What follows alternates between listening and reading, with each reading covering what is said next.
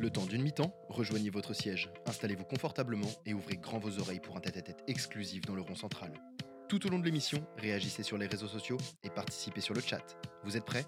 Le rond central, c'est rien que pour vous et c'est maintenant.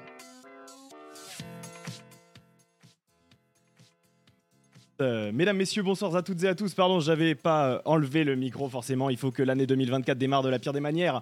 Bonsoir à toutes et à tous. Bienvenue sur les ondes de Radio Roisanne. Je suis Léo et je suis ravi de vous retrouver pour l'épisode numéro 4 de la saison 2 de Rond Central, votre rendez-vous football mensuel tous les premiers mercredis du mois. Avant toute chose, je tiens à vous souhaiter à toutes et tous une belle et heureuse année 2024. J'espère que vous n'avez pas fait les crapules pendant ce réveillon du nouvel an.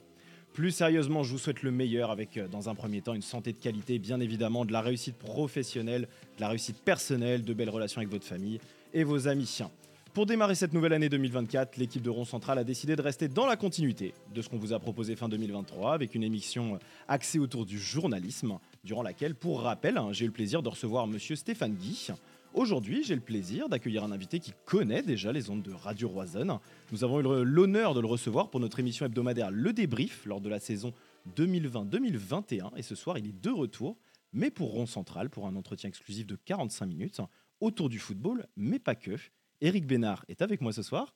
Bonsoir Eric, bienvenue. Bonsoir. Re-bienvenue sur Radio Roisonne. Est-ce que tout va bien?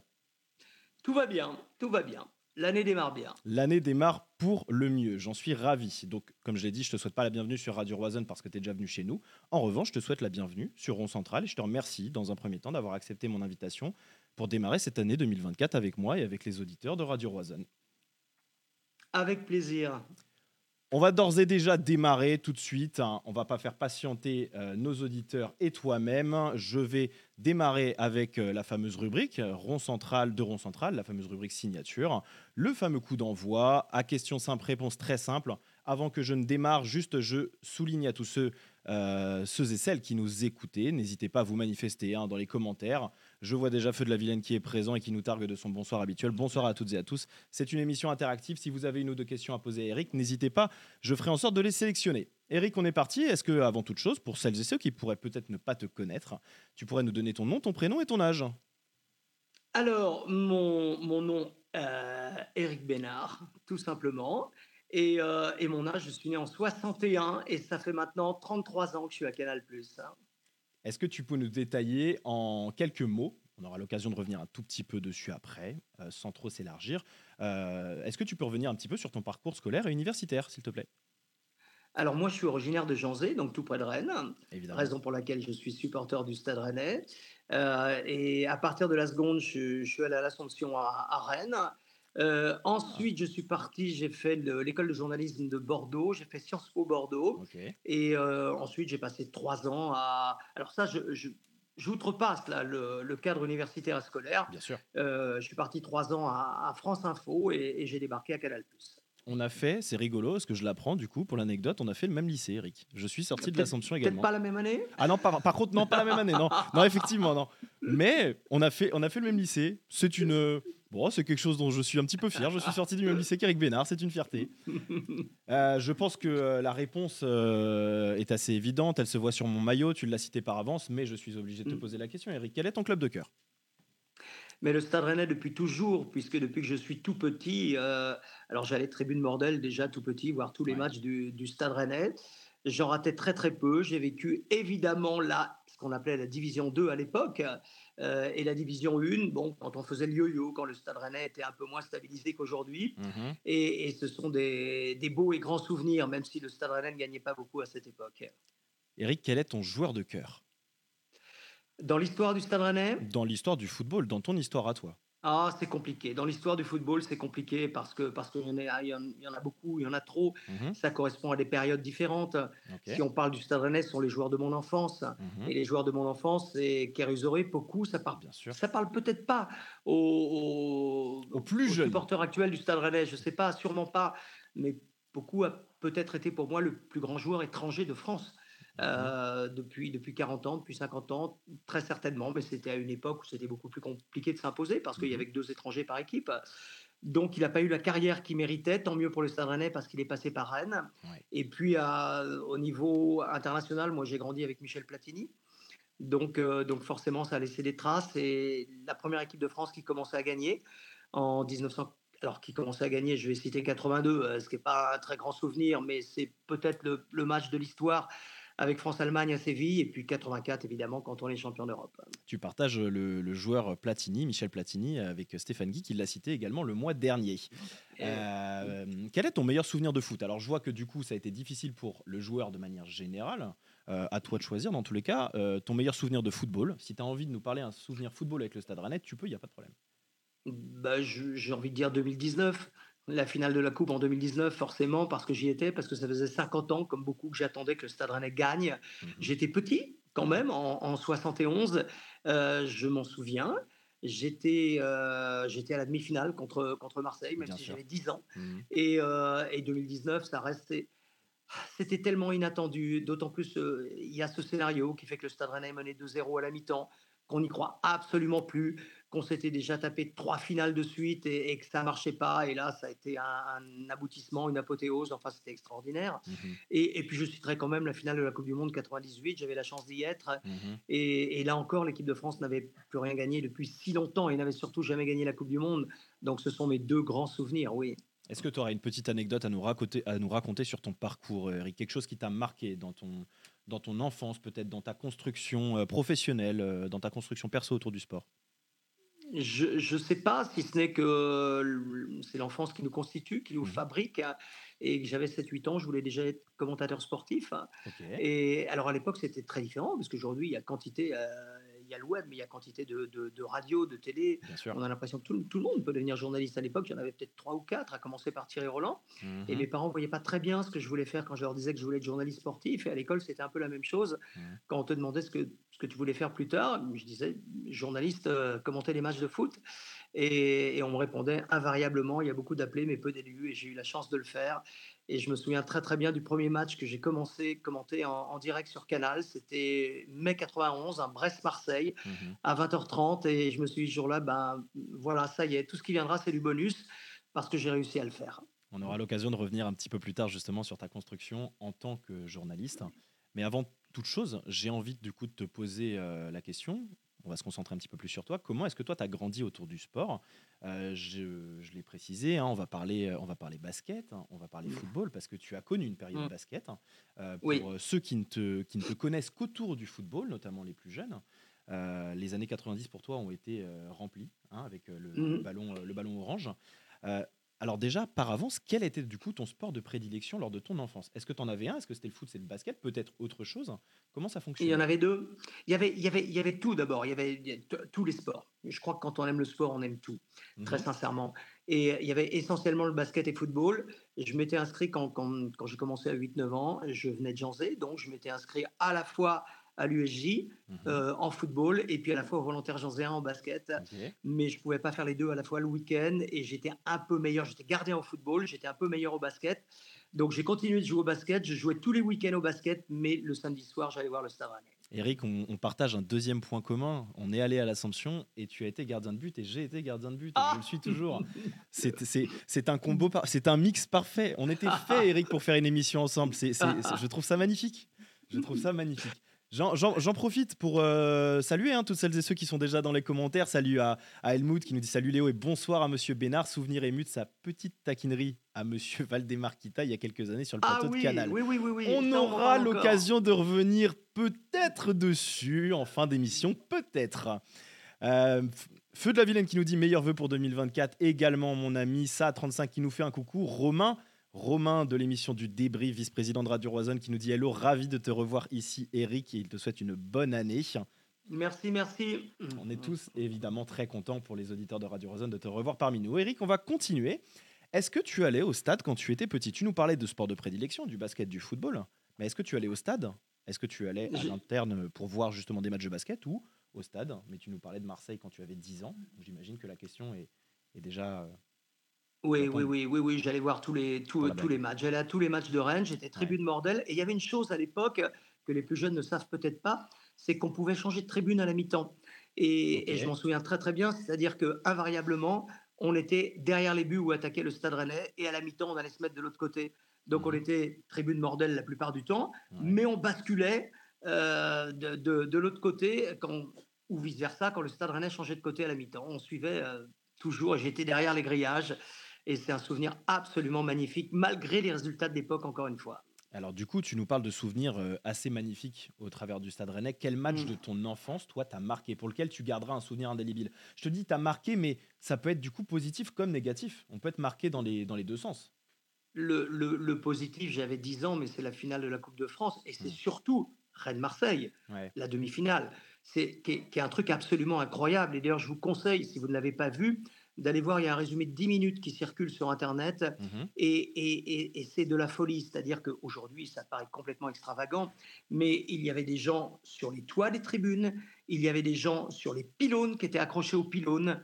Et, euh, et il y avait des gens, si je me souviens bien, le long de la ligne de touche. Ça, c'est un souvenir d'enfant. Je ne sais plus exactement. Et durant la prolongation, ce que je sais, c'est que lors de la séance de tir au but, euh, le, le- le réalisateur était, était derrière le tireur. À l'époque, c'était possible. Aujourd'hui, ça paraît complètement dingue de dire des choses pareilles. C'est impressionnant et c'est bien euh, d'ailleurs euh, recité dans le, dans le documentaire. Alors j'espère que je me trompe pas, le documentaire d'Antoine Billard au fer rouge. Superbe. où on a notamment euh, Jacques Delanoë, pour le citer, qui euh, Oui. parle de ce, cet événement-là, qui l'a marqué également, avec un stade qui accueillait beaucoup plus de monde que de places disponibles. Donc effectivement, je pense que beaucoup de personnes de ta génération et qui aujourd'hui sont encore fans du, du Stade Rennais ou qui sont encore suiveurs tout simplement, ont été marqués par ce, par ce match absolument, absolument fantastique. Et puis la, Mm. la tournure Et- aussi et- qui, qui, a, qui, a, qui a fait que. Oui, oui, parce qu'il faut savoir que de 71, alors il y a le scénario hein, de cette demi-finale absolument incroyable, c'était Mm. le Grand Marseille, et puis de 71 à, à la finale de 2009, il n'y a, il y a rien eu pour le Stade Rennais. Il y a eu Mm. quelques demi-finales de coupe, mais qui, qui ne sont pas restées dans l'histoire. Il y a eu le match contre la Juve en Intertoto, Hmm. euh, contre la Juve de, de- de Zidane. Mais il n'y a rien eu d'autre. Et, euh, et forcément, c'est resté un souvenir gravé à vie jusqu'en 2019, où là, ça nous, ça Enfin. nous a libérés d'un poids. Exactement, enfin. Quand est-ce que tu as compris euh, que le journalisme, hein, c'était la voie à suivre euh, pour toi? Tu nous parlais du déclic de ton premier match en 91, où tu t'es dit, euh, ça y est, je suis dedans, le reste n'est que bonus. Mais Mm. euh, à quel moment, du coup, est arrivé ce... Alors, tu nous parlais de l'enfance, hein, euh, cette, cette envie de faire du journalisme sportif. J'avais, j'avais, non, non, très tôt, très tôt, Mhm. très tôt, j'avais 7-8 ans, je voulais être journaliste sportif et je m'en souviens, on avait donc des, des cassettes à l'époque et je m'inventais des matchs, je les commentais sur ma, sur ma descente de lit Ouais. avec des figurines Panini qui me Mhm. servaient de support ou euh, si ce n'était pas les figurines Panini, c'était des, des- des petits bouts de carton sur lesquels je, je marquais les noms des joueurs et je m'enregistrais, j'ai gardé quelques cassettes. Bon, j'avais 7-8 ans, c'est, pas terrible, mais, mais, mais elles sont là. Quel est, euh, quel est le commentateur sportif? Bon, je vais, je vais t'enlever, euh, je vais t'enlever Monsieur Roland parce que je pense que tu vas me le citer forcément. Mm. Euh, mais est-ce qu'il y a un autre commentateur sportif que tu mettrais juste derrière Thierry Roland euh, qui Il y en toi, avait pas marqué? énormément. Non, c'est vrai. Il n'y en hein, avait quasiment pas. Il n'y en avait quasiment pas à l'époque. Euh, moi, j'aimais Drucker. Il faut se souvenir que Mhm. Drucker, si je me souviens bien, c'est lui qui commente la finale de 71. Ben, je me Et de- je oui, je demande- crois que tu as raison. Hein, je crois. Oui, je crois que tu as raison. Et je me demande s'il la commande pas seul, parce que c'était pas encore la mode des, des consultants.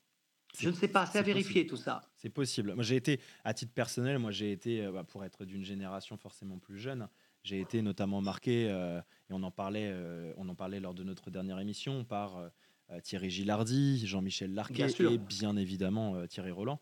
Et aujourd'hui, est-ce que tu considères que le commentaire sportif, la manière de commenter est différente avec la nouvelle génération de commentateurs? Je pense, à, je pense à Stéphane Guy, même s'il est, il est plus tout à fait de la, de la génération actuelle. Je pense plutôt à, à, à Julien, Br- à Julien Brun, par exemple, à, à Paul Choucriel. Est-ce qu'il y a une manière de commenter que tu sens différente, où il y a des codes qui sont différents, qui ont changé Alors, globalement, pas forcément pour ces trois-là, hein, Ouais, euh, qui sont de- de- d'excellents commentateurs. hein. Stéphane Guy, c'est un personnage, une figure. C'est toujours d'ailleurs. bien sûr, bien sûr. Et, euh, et ce qui a changé, c'est que je pense que le journalisme est devenu un journalisme d'opinion. Et Mhm. également dans les commentaires, sont des- c'est devenu, il faut que chacun glisse ses opinions. Donc ça, c'est la première chose. Et puis la deuxième chose, c'est l'invasion de la data, euh, des chiffres, des stats, Mhm. où pour briller, il faut donner un maximum de data. Je ne pense pas que ce soit une bonne chose pour moi.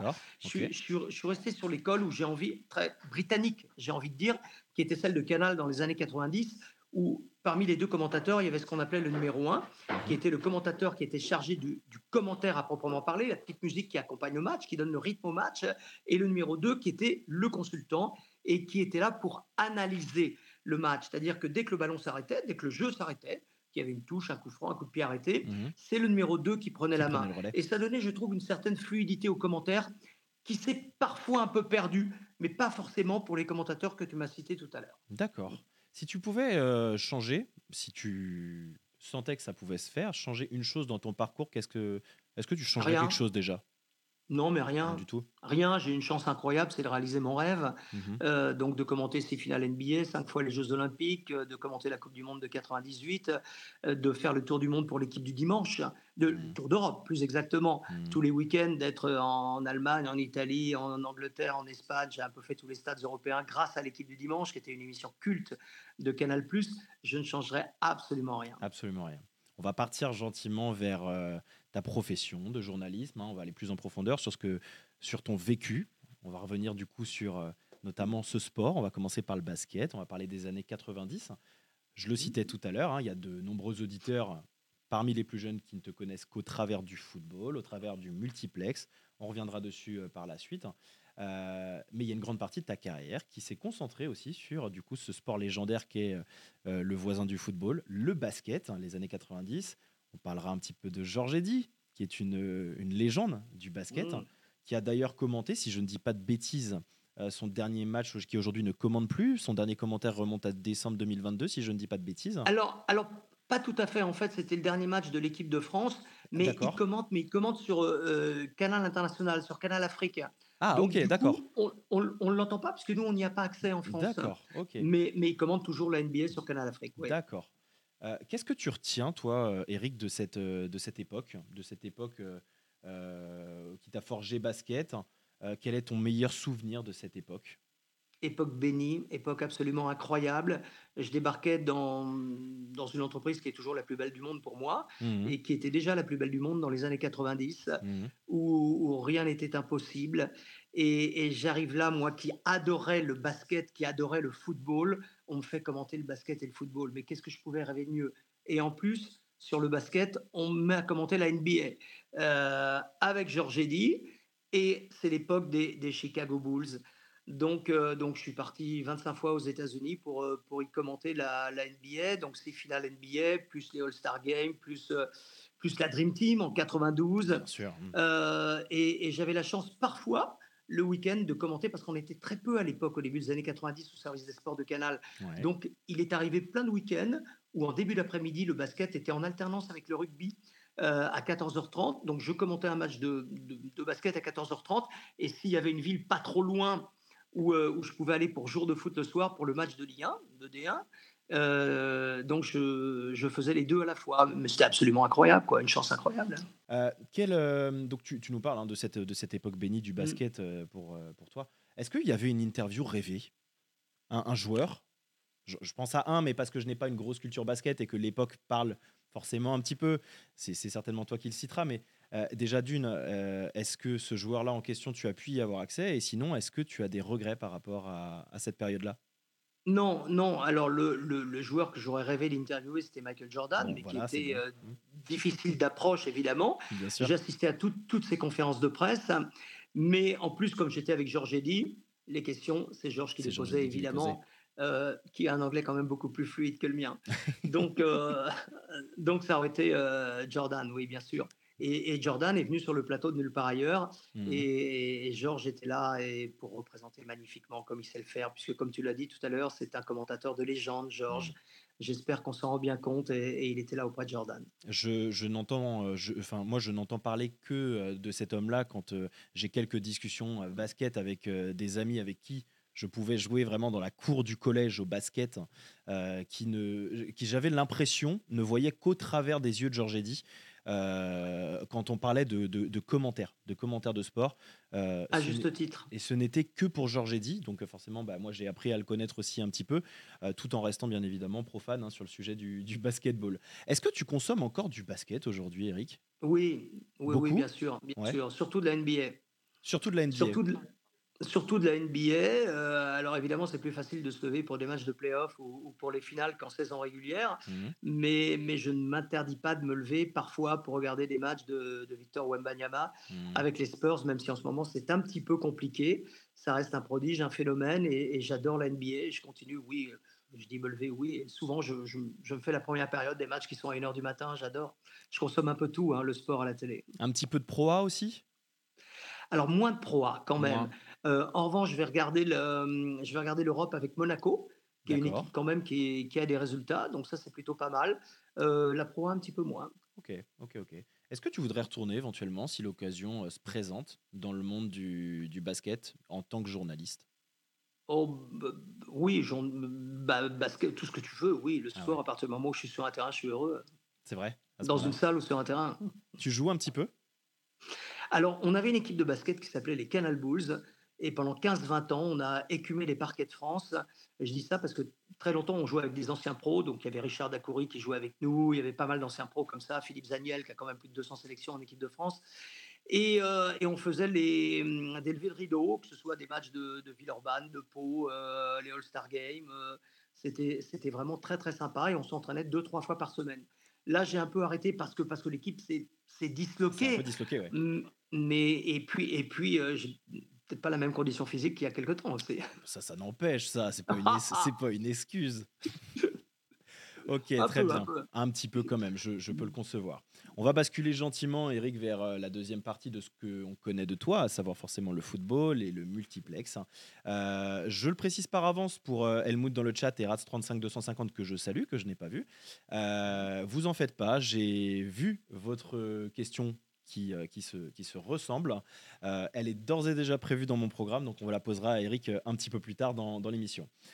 Donc tu es arrivé dans le monde du, du football au niveau de jours de foot, si je ne dis pas de bêtises, à partir des années 2000. non non non Plutôt que 90. hein. 80 Dès que je suis 90. rentré à Canal. Ok. ouais, ouais. Erreur de prépa, autant pour moi.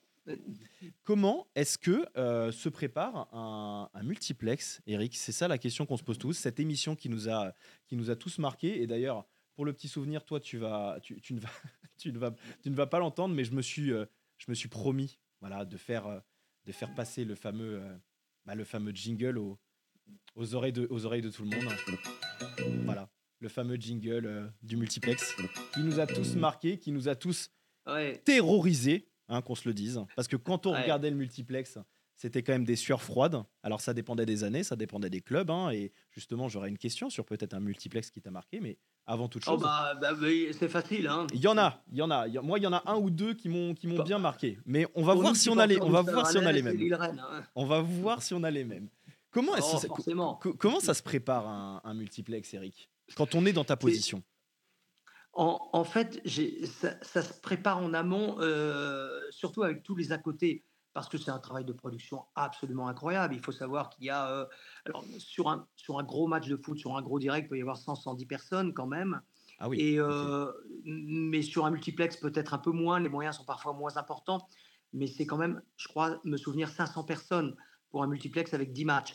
Donc c'est une énorme préparation au niveau de la production. Mhm. Et puis nous, après, tout est dans le, le direct. Il faut que tout soit huilé. Ouais. Donc il y a un monde fou en régie. Ouais. Euh, je crois qu'on ne s'entend pas. Quelqu'un qui viendra en régie ne comprendrait rien à la soirée.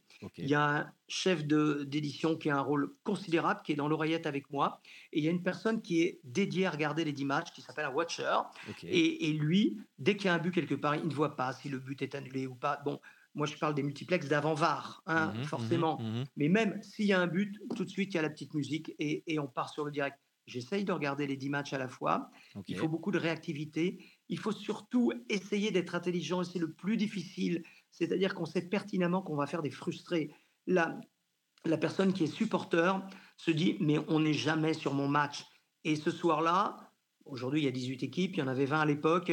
Ce soir-là, il faut essayer de satisfaire les 18 personnes, être au bon moment, là où, où- où ça se passe, là où il y a encore de l'enjeu. Il y a des stades où il y a de l'enjeu, il y a des stades où il n'y a plus d'enjeu. Et puis il y a des soirées où il y a de l'enjeu jusqu'au bout sur tous les matchs. Donc c'est là où il faut, il faut que tout ça soit, huilé et, on essaye de le faire aussi bien que possible. Alors justement, avant que je te demande ce qui toi t'a marqué comme multiplex, euh, dans le bon comme dans le mauvais d'ailleurs, quels seraient pour toi les, trois points essentiels pour euh, animer au mieux un multiplex? Et par analogie, quelles, seraient les, sont les erreurs à ne pas faire auxquelles on peut être vite confronté ou des difficultés qui pourraient nous faire basculer justement bah, dans, bah, dans l'erreur tout simplement? Il, faut être réactif, c'est la réactivité. Donc la réactivité, c'est être, comme je le disais tout à l'heure, c'est être là où il le faut, au moment où le mmh supporter devant sa télé a, envie d'essayer de ne frustrer personne. Évidemment qu'on va être un peu plus souvent sur le Paris Saint-Germain ou sur Marseille que sur, pardon, hein, un, Metz-Le Havre. Bah euh, c'est logique, même si le Metz-Le Havre, il va passionner les supporters messins et havrais, mmh. et il peut être terriblement important pour le maintien, pour la descente, voire pour l'Europe, si on parle de Brest cette saison. Donc, euh, donc il faut être intelligent à, ce niveau-là. Et puis, euh, bah, c'est l'erreur à ne pas faire, c'est ça, c'est de ne pas passer la moitié du temps sur un match du Paris Saint-Germain. Et là, je sais que beaucoup vont dire, oui, mais vous ne parlez que du Paris Saint-Germain, et c'est la même chose pour les émissions et puis pour les matchs. Mais il faut savoir également que quand on regarde les audiences, c'est le Paris Saint-Germain qui intéresse tout le monde. Et puis ensuite, c'est Marseille. Et, et, nous, on arrive loin derrière, le Stade Rennais. Donc on s'adresse à la France entière, on ne s'adresse pas qu'à la Bretagne, malheureusement. Et moi, ça peut me frustrer de temps en temps, hein, forcément.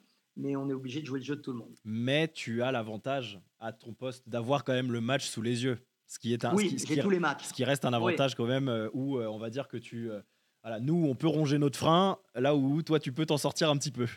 Non, mais ça, on, on le dit à l'imparfait parce qu'aujourd'hui, très sincèrement, s'il y a un multiplex, hmm. le match il est quand même diffusé en intégralité ailleurs. Tout à fait. Et hmm. avec les, les, multi-écrans aujourd'hui, enfin moi je sais que quand je regarde un multiplex, je regarde le multiplex, mais je regarde mon match à côté. Hmm. Et euh, ce qui me fait penser d'ailleurs quand je commentais des matchs pour jour de foot, euh, quand j'étais, je ne sais où, à Bordeaux, à Auxerre ou, à Nice ou à Marseille, j'avais toujours l'écran du Stade Rennais à côté.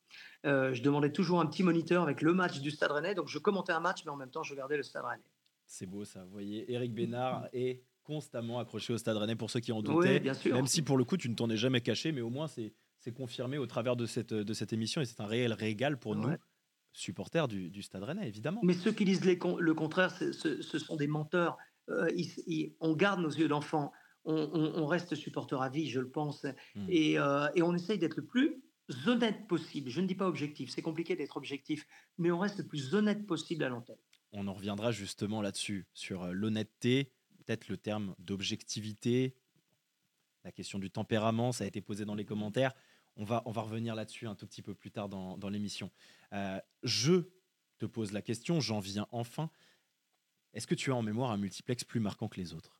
Oui, oui, bien sûr, mais on l'a tous en mémoire. Tous les supporters du Stade Rennais l'ont en mémoire. Ce jour où, ce maudit Fauvergue ah, là, là, là, nous empêche de jouer la Ligue des Champions alors qu'on joue le, le temps additionnel et je suis comme un dingue parce que Rennes va enfin jouer la Ligue des Champions. Hmm. Et là, il y a, y a Fauvert qui marque. Et, je me souviens d'un truc que les gens n'ont pas vu c'est que j'étais effondré sur le plateau. Je me suis allongé le temps que le commentateur prenne la main. Je me suis allongé sur le plateau. J'étais complètement désabusé. Puis je me suis relevé. J'ai dit Allez, on y va. Il faut y aller. Mais, mais c'était terrible. terrible. C'est une effectivement une époque. C'était il y a 15 ans, 15-16 ans. Hmm. Hmm. Tout le monde, euh, tout le monde l'a en mémoire. Tout le monde a été marqué par cet épisode.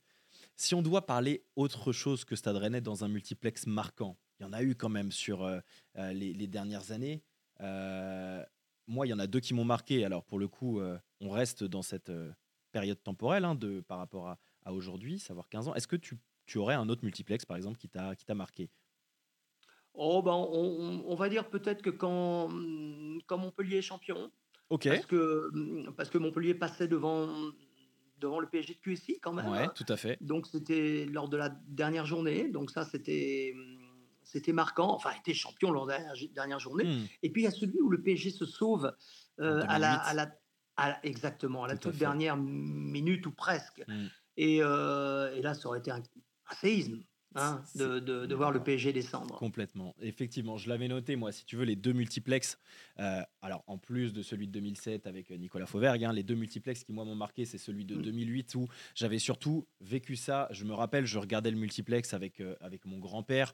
on partageait une passion énorme pour, pour le football. Et on ne voyait. On ne, alors, mais déjà, et en plus, sur la totalité de la soirée, on ne voyait pas un match plus de 30 secondes, tellement mmh. ça fusait dans tous les sens. Ouais. C'est le soir où il y a eu 44 buts? C'est exactement ça. C'est le soir où euh, Lyon est champion de France, où Benzema marque à Auxerre au bout de 30 secondes. Euh, Enfin, j'ai un souvenir indélébile de ce multiplex-là. Et, et je, et je me- j'en arrive à me demander comment est-ce que c'est gérable? Tu disais tout à l'heure en régie, quelqu'un qui est profane, ne on ne s'entend pas, mais ça doit être une folie à gérer quelque chose comme ça. Oui, oui, alors c'est c'est là justement où, euh, où on doit être euh, là où il le faut. Quel Hmm. est, je me souviens, ce soir-là, parfois il y avait quatre buts à la même seconde, même en temps. même temps. Ouais. Et, et- et il faut juste faire le bon choix. Euh, quel, est, quel est le but le plus important? Qu'est-ce qui va changer la physionomie de la soirée, du classement du général, du classement final de la Ligue 1 Et donc il faut aller sur le terrain où ça te semble, toi, présentateur, Le le, plus important. Bien sûr. ce qui- n'est pas forcément, évidemment pas le plus important pour, euh, pour les Pour les supporters supporters. des autres équipes qui ont marqué en même temps. On est bien d'accord. Et le dernier que j'avais en, en mémoire, c'était le multiplex de 2016. Et justement, je, je- je l'ai marqué dans mes notes te concernant parce que euh, j'ai souvenir d'un soulagement dans ta voix quand Yann Bodiger a marqué ce but à Angers Ouais. sur coup franc, où on t'entend on t'entend encore, on t'entend encore sur les sur les reportages, euh, voilà où ça a été euh, ça a été ça a été repris où voilà il y a les commentaires du multiplex en direct et on t'entend lâcher un oh oui de soulagement et on se dit mais on peut en fait le temps d'une soirée être supporter dans notre club. Euh, alors, j'étais pas forcément supporter. Mais, Mais- derrière derrière le l'outsider un petit peu. C'était irréel ce qui Bien arrivait. C'était complètement irréel. C'est Sébastien Dupuis qui commentait ce match-là, je crois. Ouais, exactement. Et, et- et c'est un truc de dingue. C'est pour ça qu'on aime le football. C'est toutes ces choses qui arrivent à la dernière seconde sur un retournement de situation, alors qu'on avait déjà condamné le, le Toulouse et, et que ce club vient sauver grâce à un joueur totalement improbable dont on n'a plus entendu parler après, ou, ou presque pas. Donc, euh, donc ça, c'est extraordinaire. Donc, j'en étais, sur, euh, j'en étais sur les questions un petit peu plus euh, perso autour du Stade Rennais, hein, le temps des 10 minutes qui nous restent à partager ensemble, euh, tout en restant concentré sur aussi le journalisme. Je vais d'ores et déjà te poser la question qui m'a été, euh, qui m'a été demandée à, à plusieurs reprises dans le, dans le chat. Euh, comment est-ce qu'on fait pour être neutre quand on s'appelle Eric Bénard et qu'on est supporter du Stade Rennais? Euh, Est-ce qu'il y a une question euh, de, de, de, de- tempérament qu'on peut avoir du mal à retenir euh, quand on est à l'antenne? Comment est-ce qu'on fait? C'est quoi la recette? Non, je, je crois qu'on est un peu un autre quand on est à l'antenne. Donc, du coup, euh, on, est, on est dans notre métier, qu'on essaye de faire du mieux possible, même si intérieur, ça, ça bat à 3000 à l'heure. Bien sûr. Mais, ça, c'est très intérieur. Ça bouillonne à l'intérieur. Et à l'antenne, on essaye d'être le plus neutre possible. Donc on tu, essaye. tu rejoins, tu rejoins à ce que je posais, euh, j'avais posé la question euh, euh, à, à ton confrère Stéphane Guy, euh, où bah, la question qui est souvent posée, alors lui le concernant, c'était euh, surtout euh, vous êtes, euh, vous êtes pro PSG, vous êtes anti OM, vous êtes pro ci, pro ça. Euh, Est-ce que toi c'est quelque chose, c'est un grief qu'on a pu te faire à de maintes reprises, d'être peut-être trop porté Stade Rennais Non, pour une raison toute simple.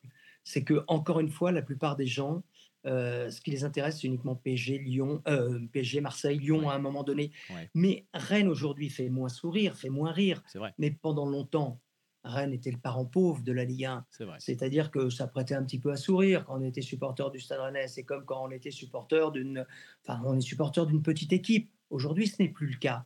Donc maintenant, je suis reconnu également à l'intérieur de la rédaction parce qu'on se moquait de moi aussi à l'intérieur de la rédac. Ouais. Maintenant, ce n'est plus le cas. Mais pendant longtemps, on s'en fichait que je sois supporter de Rennes ou d'un- d'une autre équipe. Alors que quand vous êtes supporter du PSG ou de Marseille, c'est pas du tout la même histoire. Tout à fait, tout à fait. Parce qu'en plus de ça, forcément, bah, les- le nombre de supporters qui est derrière est bien plus, euh, est bien plus grand, donc beaucoup Mm. plus de risques de. Et, et d'ailleurs, je me souviens, le soir de la victoire de Rennes en Coupe de France, Stéphane Guy a été un des premiers à m'envoyer un mot de, vrai. de félicitations parce que depuis le temps que, pff, depuis le temps que je l'ai bassiné avec le Stade Rennais à la rédac et, et là, on avait enfin gagné quelque chose. Enfin, est-ce que tu as eu le droit, à, mis à part ce, ce, ce- ce message de Stéphane euh, à la suite de la victoire, est-ce que tu as eu le 50 droit à une. messages, 100 messages. Est-ce que tu as eu une aide d'honneur quand tu es arrivé à Canal? Ah J'ai eu des applaudissements. C'est Ouais. vrai Ouais. C'est formi- c'est formidable, c'est Ouais. formidable tout ça. On a, on a Romain euh, donc, euh, qui, qui t'avait reçu il y a, il y a quelques années, euh, qui, nous pose une, qui nous pose une question, qui te pose une question. Comment est-ce que tu entretiens la passion pour le football en l'occurrence et pour ton métier après 30 ans de Canal? C'est une bonne question. Je pense qu'on a ça dans le sang et, euh, et que cette passion, elle ne, elle ne faiblit pas. Euh, et c'est vrai que par rapport à il y a 30 ans, on a une chance incroyable. Je ne sais pas si les jeunes s'en rendent compte parce qu'ils ont Ils ont tout, ils ont tous les matchs. Mmh, Nous, à l'époque, alors je ne parle même pas de mon enfance, hein, parce que mon enfance, hein, j'attendais le lundi soir pour voir 1 minute 30 de résumé du Stade Rennais en noir et blanc avec des plans complètement improbables, mais je les attendais avec impatience. Ouais. Et même si on était battu 6 buts à 1, j'attendais de voir le but marqué par le Stade Rennais.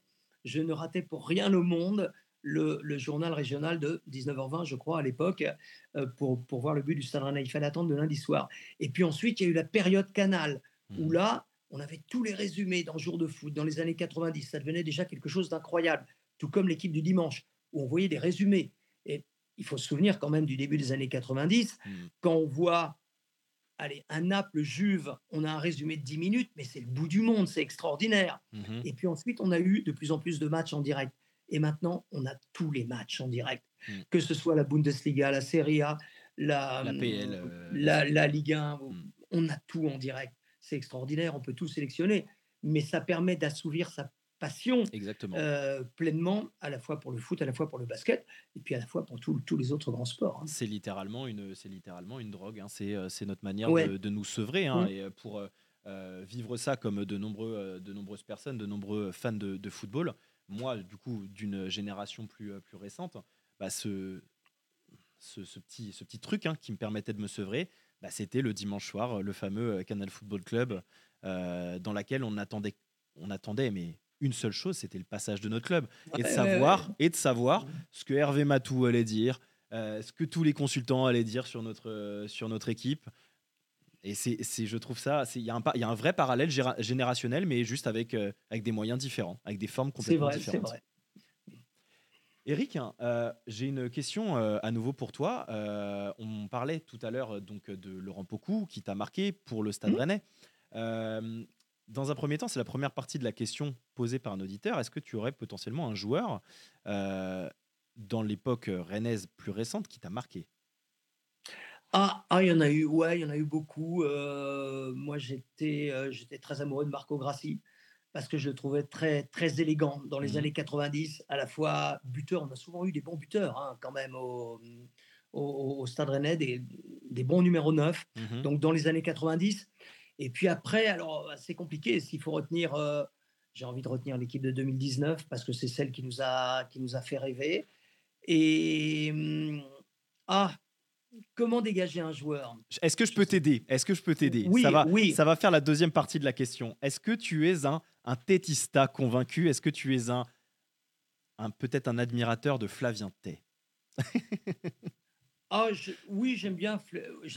Pourquoi? Parce qu'il y a une. euh, Non, parce qu'en fait, si tu veux, le- le- le- l'auditeur qui m'a posé la question. Il y a une euh, hype je- autour de ça Non, mais en fait, c'est presque, si tu veux, un petit peu une blague où euh, je, je l'ai reconnu, je l'ai reconnu dans les commentaires et euh, sur les réseaux sociaux, notamment sur Twitter. On entretient, si tu veux, un petit peu à nous deux euh, une forme de, euh, de, de, de, de tétista, voilà, de, de joueurisme de manière exacerbée et humoristique, bien évidemment, euh, autour, de, autour de Flavien Tay. Quoique, en restant tout à fait, euh, si je dois parler très, très sérieusement, c'est un joueur qui, moi, m'a m'a énormément marqué à Rennes, bien qu'il ait connu bah, une vraie période de Dancy où ça a démarré de la pire des manières pour se Mm. terminer de manière aussi compliquée, mais avec un entre-deux qui a quand même été sacrément, euh, euh, sacrément beau à voir. D'où la question de Flavien Tay, parce que euh, ça, ça nous a marqué tous les deux. Mais c'est peut-être pas le joueur le plus, euh, le plus récent qui t'a marqué. Ce qui, ce qui m'a marqué, à un moment donné, ça a été l'aboutissement qu'a eu l'équipe de Bruno Genesio. Il y a eu un sûr. moment donné où le collectif primait sur tout et où on était peut-être. Je ne vais pas aller jusque-là, mais Vas-y. oui, si, on était peut-être la plus belle équipe de Oui. France à avoir joué. Oui, Oui, je pense oui, clairement, même on peut le dire, oui. C'est pas être chauvin que de le dire. Euh, on va terminer tranquillement cette, euh, cette émission, Eric. On arrive, on arrive proche de la fin. Euh, mon avant-dernière question, c'est se porte sur voilà l'histoire très récente cette saison. Comment est-ce que tu vis cette période, un- cette période un petit peu plus trouble pour le Stade Rennais? Je suis très déçu, Ouais. forcément, parce que j'étais bah, j'étais là lors de la première victoire contre, contre Metz euh, 5 à 1. Et, euh, et vu le recrutement qu'on avait fait, je me disais c'est quand même pas mal. Et il y avait un truc qui me tracassait un petit peu, Ouais. c'était la défense, comme tout le monde. Mhm. Et je me disais, tiens, c'est c'est un peu dommage parce que je me souviens de Bruno Genesio au printemps dernier. disant euh, ben, ce serait bien d'amener un petit peu d'expérience en, défense. Et l'expérience, on l'a pas vu venir. D'accord, il y a eu Matic qui est arrivé, mmh mais euh, c'est pour jouer devant la défense. En défense, on l'a pas vu venir. Et, euh, il y avait une, petite contradiction entre ce qu'il disait et, ce qui se passait sur le terrain. Donc la défense, là, très clairement, sur cette première moitié de saison, elle n'a pas été au niveau. Je pense qu'on a perdu également de la profondeur sur les côtés. C'est-à-dire que la, la percussion, elle venait de euh, évidemment, Jérémy Doku, même s'il n'a pas toujours été au top niveau, hein, on se souvient de ces deux, trois derniers mois, mais il n'a pas toujours été au top niveau. Bien sûr. Et puis on avait Souleymana euh, sur l'autre côté, même si lui aussi n'a pas toujours été au top niveau. Mais maintenant, on n'a plus ces ailiers de, de, débordement qui hmm. pouvaient amener de la percussion. Donc ça, c'est un petit peu, un petit peu dommage. Euh, il, nous manque de la dureté au milieu aussi. Mhm. Bon, je pense qu'ils sont un petit peu conscients de tout ça. La saison, elle est malheureusement bien avancée. Mmh. Ça va être compliqué de changer les choses, mmh. même s'ils vont, ils vont changer deux, de, trois pièces, mais le mercato d'hiver, il est compliqué. C'est pas ça qui va changer. Le... Et, et, et l'année où quatre, quatre équipes pouvaient jouer la Ligue des Champions, puisqu'on sait que l'année prochaine, les trois premiers la joueront et que le quatrième jouera les barrages, je me dis c'est quand même un peu dommage. Ce, que Rennes ne joue pas la Ligue des Champions et qu'un club, pardon, encore une fois, je ne sais pas si ce sera Brest ou un autre, la joue, on aura manqué quelque chose, si c'est le cas. On est d'accord, on est d'accord. Je vais faire plaisir pour finir cette émission, Eric, à toutes celles et ceux qui, nous, euh, qui nous écoutent. Tu ne vas pas l'entendre, mais je vais te le citer par la suite. où, est-ce qu'il est Rennes aujourd'hui? Où est-ce qu'il est Rennes aujourd'hui, Eric? Valdemar Kita, 17 ah novembre 2017, sur le plateau de Canal Plus Sport. 15 millions d'euros investis. C'est même pas le prix d'Ismaël Assar à Rennes. Où est-ce qu'est Rennes aujourd'hui? Qu'est-ce que tu gardes comme souvenir de ça? Parce que vraiment, chez les supporters rennais, c'est devenu iconique. faut le savoir. Hein. c'est devenu iconique. Euh, et, et, ça me fait plaisir. Et, très franchement, enfin, c'était juste une réalité. Bien sûr. Et c'est bien dommage qu'on ne l'ait pas eu en fin de saison, président Nantais. Hein, c'est vrai. En plateau. Est-ce qu'il t'en a parlé après l'émission? Non, non. Et alors, ce que, ce que je dois dire quand même, c'est que je n'ai su qu'après, mais il vivait des moments privés assez difficiles à ce moment-là. Et il est, il, est, il est venu quand même parce qu'il s'était engagé à venir. Donc, euh, donc ça, c'est tout à son honneur. Il faut savoir le lui reconnaître. Oui. Merci beaucoup, Éric bah, Bénard, pour euh, cet entretien. Mm. C'était un, un vrai plaisir. 21h45, on est dans les délais parfaitement comme je te les avais euh, annoncés. Super. Je ne vais pas te retenir, je ne vais pas vous retenir euh, toutes celles et ceux qui euh, nous écoutaient. C'est vrai, voilà, il y a ce fameux trophée des champions entre le Paris Saint-Germain et Toulouse. Vous allez pouvoir tranquillement aller vous installer devant votre poste. Je vous réitère tous mes voeux pour cette, cette année 2024. que votre santé se porte pour le mieux, hein, que votre réussite personnelle et professionnelle soit pleine, je te euh, réitère exactement la même chose, Eric. Hein. Et puis, euh, voilà, je n'ai plus qu'à te souhaiter une, une bonne soirée. Vous remercie à toutes et tous. Peut-être que tu as un mot pour terminer cette, euh, cette émission qui, ma foi, a été fort passionnante. Souhaiter une belle année, une belle saison au Stade Rennais? Une belle année, une belle saison au Stade Rennais. Et puis, on fera forcément les comptes à la fin de la saison 2023. Exactement. 2024. Merci à toutes et à tous. Je vous souhaite une très bonne fin de soirée. Et je vous dis à très bientôt sur les ondes de Radio Roison. Ciao, ciao